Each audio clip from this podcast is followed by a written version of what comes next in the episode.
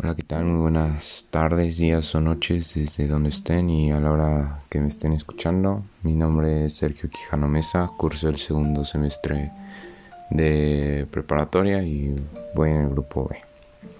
El día de hoy, en mi última actividad de este parcial, dividí mi tema en cinco partes, que son la introducción, la segunda intervención francesa, el segundo imperio mexicano, el proyecto liberal el contexto y el contexto imperialista. Pues vamos a iniciar con la introducción. Obviamente lo dividí en los puntos más principales y bueno. En la introducción se habla que tras el triunfo de los liberales, la guerra de reforma, como bien vimos en el anterior tema, Benito Juárez, tras llegar al poder, se encontró con la desestabilización militar, tuvo problemas financieros del Estado y la desunción del pueblo mexicano. Además, más que nada por esto, se dio la suspensión del pago de la deuda externa. Y esto mismo fue el pretexto para que se diera la segunda intervención francesa. Las fuerzas conservadoras impusieron el segundo imperio mexicano, liderado por Maximiliano de Habsburgo. Los republicanos resistieron y lograron derrocar al Segundo Imperio en el año de 1867. Y los liberales más tarde fortalecieron su proyecto de desarrollo nacional, el cual pues había estado en pausa por el mismo imperio que había llegado, aunque pues no del todo.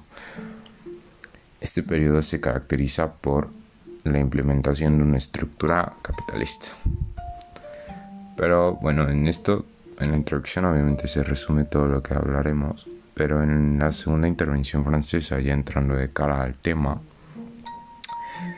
pues habla acerca de que ante la suspensión del gobierno de Juárez para disponer de recursos financieros, se decretó la suspensión del pago de la deuda pública por dos años. Tras las molestias, se reanudó en noviembre de 1861. Pues sí, ya estaban muy molestos a quienes debían, quienes eran Inglaterra, Francia y España, los cuales se hacían llamar la Alianza Tripartita, que pues en ese momento eran prácticamente las mejores potencias del mundo, ya que Estados Unidos estaba en guerra, en su propia guerra civil, pero bueno, eso lo veremos más adelante. A quienes les debían dinero, a estos tres países se les debía el dinero, que actuarían juntos para cobrar los adeudos sin invadir o intervenir directamente en México. Estos tres aliados, al llegar a México, desembarcaron en Veracruz y acordaron los tratados preliminares de la soledad, en los que pues ya dijimos no atentarían y guardarían la soberanía e integridad del territorio mexicano. Ante la reiteración del gobierno mexicano a su decisión de reanudar el pago de la deuda, las fuerzas españolas regresaron a su país ya con más calma y pues prácticamente satisfechos, por así decirlo. Pero las fuerzas francesas hicieron todo lo contrario, ya que vieron el potencial que tenía México y en qué le podía servir México siendo como el Francia, pero de América, por así decirlo, o al menos ese es mi punto de vista. Así que decidieron avanzar a Córdoba y después a Orizaba en... Ay, qué menso. a Córdoba, Orizaba en abril de 1862, iniciándose así el conflicto armado entre México y Francia. Pese a que el 5 de mayo de 1862, en Puebla de Los Ángeles, derrotó a uno de los ejércitos más equipados y prestigiados de la época, los franceses lograron tomar Puebla y la capital mexicana más adelante. Y pues sí, como bien lo decía, bueno, como bien lo decía usted, profe, que llegaron confiados y pues no llegaron bien preparados, por así decirlo, los franceses, pero pues obviamente en la segunda batalla pues no, lo hicieron de esa forma, llegaron más equipados, más armados, más fuertes y convencidos de que pues iban a ganar y era muy claro la desventaja de México sobre Francia. Pero bueno, El objetivo de Napoleón III con la conquista era establecer su dominio sobre América. Y en ese momento, bueno, como ya dijimos, Estados Unidos no podía ayudar a México, ya que pues estaban en su propia guerra civil. Y por lo mismo no se podría aplicar la doctrina Monroe. Pero pues en ese momento estaba México pues mal, ¿no? Ya era parte de Francia, por así decirlo. Así que en ese momento entramos, en este momento entramos al siguiente tema, que es el Segundo Imperio Mexicano, que se dio del año ay, 1864 a 1867, si no mal recuerdo. Y bueno, el conflicto entre México y los países acreedores europeos fue la oportunidad de los conservadores de aprovecharse y volver a tomar el país, el poder y todo, instaurando una, una monarquía en México con un noble europeo, como ya lo vimos en, en el Led Puzzle, que fuera fácil de controlar, que fuera fácil de manipular, por así decirlo, para que de esa forma se instaurara una monarquía en México. Benito Juárez, por ende, salió de la capital y se estableció consecutivamente en la ciudad de San Luis Potosí, Saltillo, Monterrey, Chihuahua, etc. Pues más en el norte que en el sur prácticamente del país. La resistencia era por la defensa del sistema republicano que ya se había aplicado y ya se había consolidado. Y la constitución de 1857 y las leyes de reforma, aunque estas, bueno, las veremos más adelante. La regencia preparó el camino para establecer un imperio. Y más tarde, el que sería manipulado fue Maximiliano de Habsburgo, quien fue propuesto para ocupar la monarquía mexicana, en el cual yo lo siento como un ganar-ganar para los franceses, donde ellos de esa forma, con el hermano de Maximiliano, mejorarían, quien era el monarca de Austria, mejorarían su relación, la cual no, no estaba muy estable, que digamos, en ese momento, y además este mismo, el emperador de Austria, pues se quitaría la presión de encima de saber que su hermano en cualquier momento podría ser nombrado el nuevo emperador. Más tarde fue manipulado Habsburgo y pues aceptó el trono de Moctezuma, así lo llamaron. El emperador pronto desilusionó a los conservadores, pues puso en práctica ideas progresistas liberales que ya se habían tomado y pues claramente los conservadores querían quitar. El imperio se basó en dos fuerzas, los ocupantes franceses y los liberales moderados. Cuando Juárez se estableció en Paso del Norte, el bando anti-esclavista, los camisas azules, que se me hace un gran nombre, de Estados Unidos cambió la política y se opusieron a cualquier presencia francesa en las zonas fronterizas con los Estados Unidos. Andrew Jackson otorgó un préstamo al gobierno juarista. Con ello se podría aplicar la doctrina Monroe.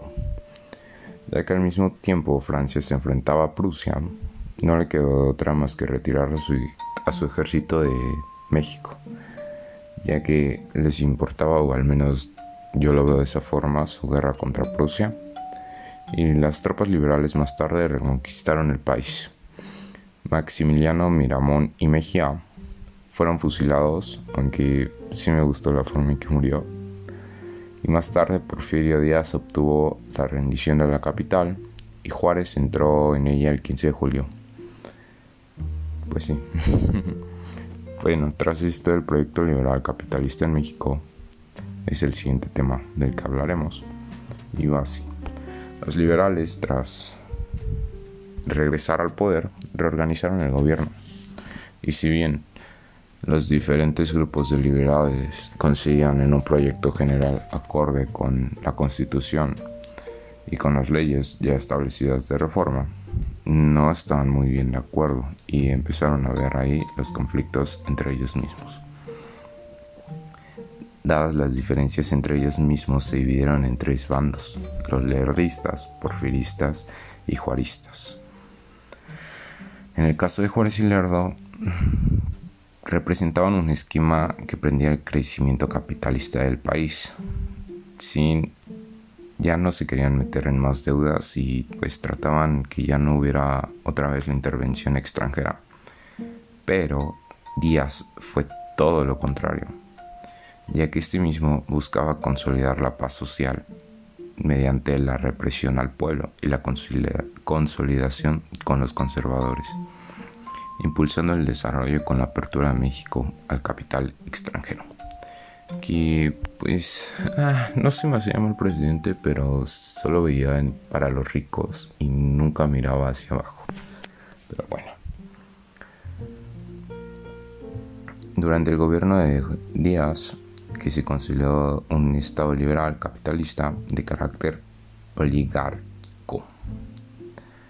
el proyecto porfirista se estructuró básicamente en torno a la idea de progreso en el que destacaba el crecimiento económico y la estabilidad política, algo que bien a México le hacía falta en ese momento y bueno, ni hablar ahorita, ¿verdad? Díaz consideró que era necesaria la apertura a los capitales extranjeros, cosa que pues no, no me gustó. Y pues Juárez y Lerdo no querían. Los propósitos de ir en pos del progreso se combinaron con la situación del contexto mundial. El contexto imperialista es el siguiente subtema y es la estructura capitalista del Estado mexicano se desarrolló en contexto a la Segunda Revolución Industrial y el desarrollo del imperialismo capitalista. La formación de los monopolios fue una de las condiciones en el surgimiento de una nueva fase del desarrollo capitalismo. Quedó plenamente establecida, por lo tanto, los países imperialistas, o sea, pues los más fuertes, por así decirlo, quedaron Inglaterra, Francia, Alemania y Estados Unidos, las cuales tenían unas estructuras más bien características con una estructura monopólica, capital financiero, exportación de capitales, colonialismo, que fueron sus cuatro bases, por así decirlo, o al menos así yo lo noto. En este contexto internacional en el que México impulsó su crecimiento económico, se dieron cosas como que exportó sus materias primas y agrícolas y minerales, cosa que está bien, pero nunca en exceso y pues hoy en día lo, lo sufrimos por así decirlo. Recibió inversión extranjera para el, desarrollo de ferrocarriles, electricidad, sector financiero, etcétera, etcétera, etcétera. E importó productos manufacturados. El crecimiento basado en el sector externo trajo consigo una creciente vulnerabilidad de la economía en su conjunto en relación con las fluctuaciones extranjeras. Pues nada, esto sería todo de mi parte. Sé que está un poco largo, pero bueno, traté de hacerlo lo mejor posible y lo dividí en los puntos más importantes que a mí me gustaron. Y bueno, gracias por otro otro tiempo tomado por ustedes hacia mí y gracias profe por otro parcial más. Bonita noche.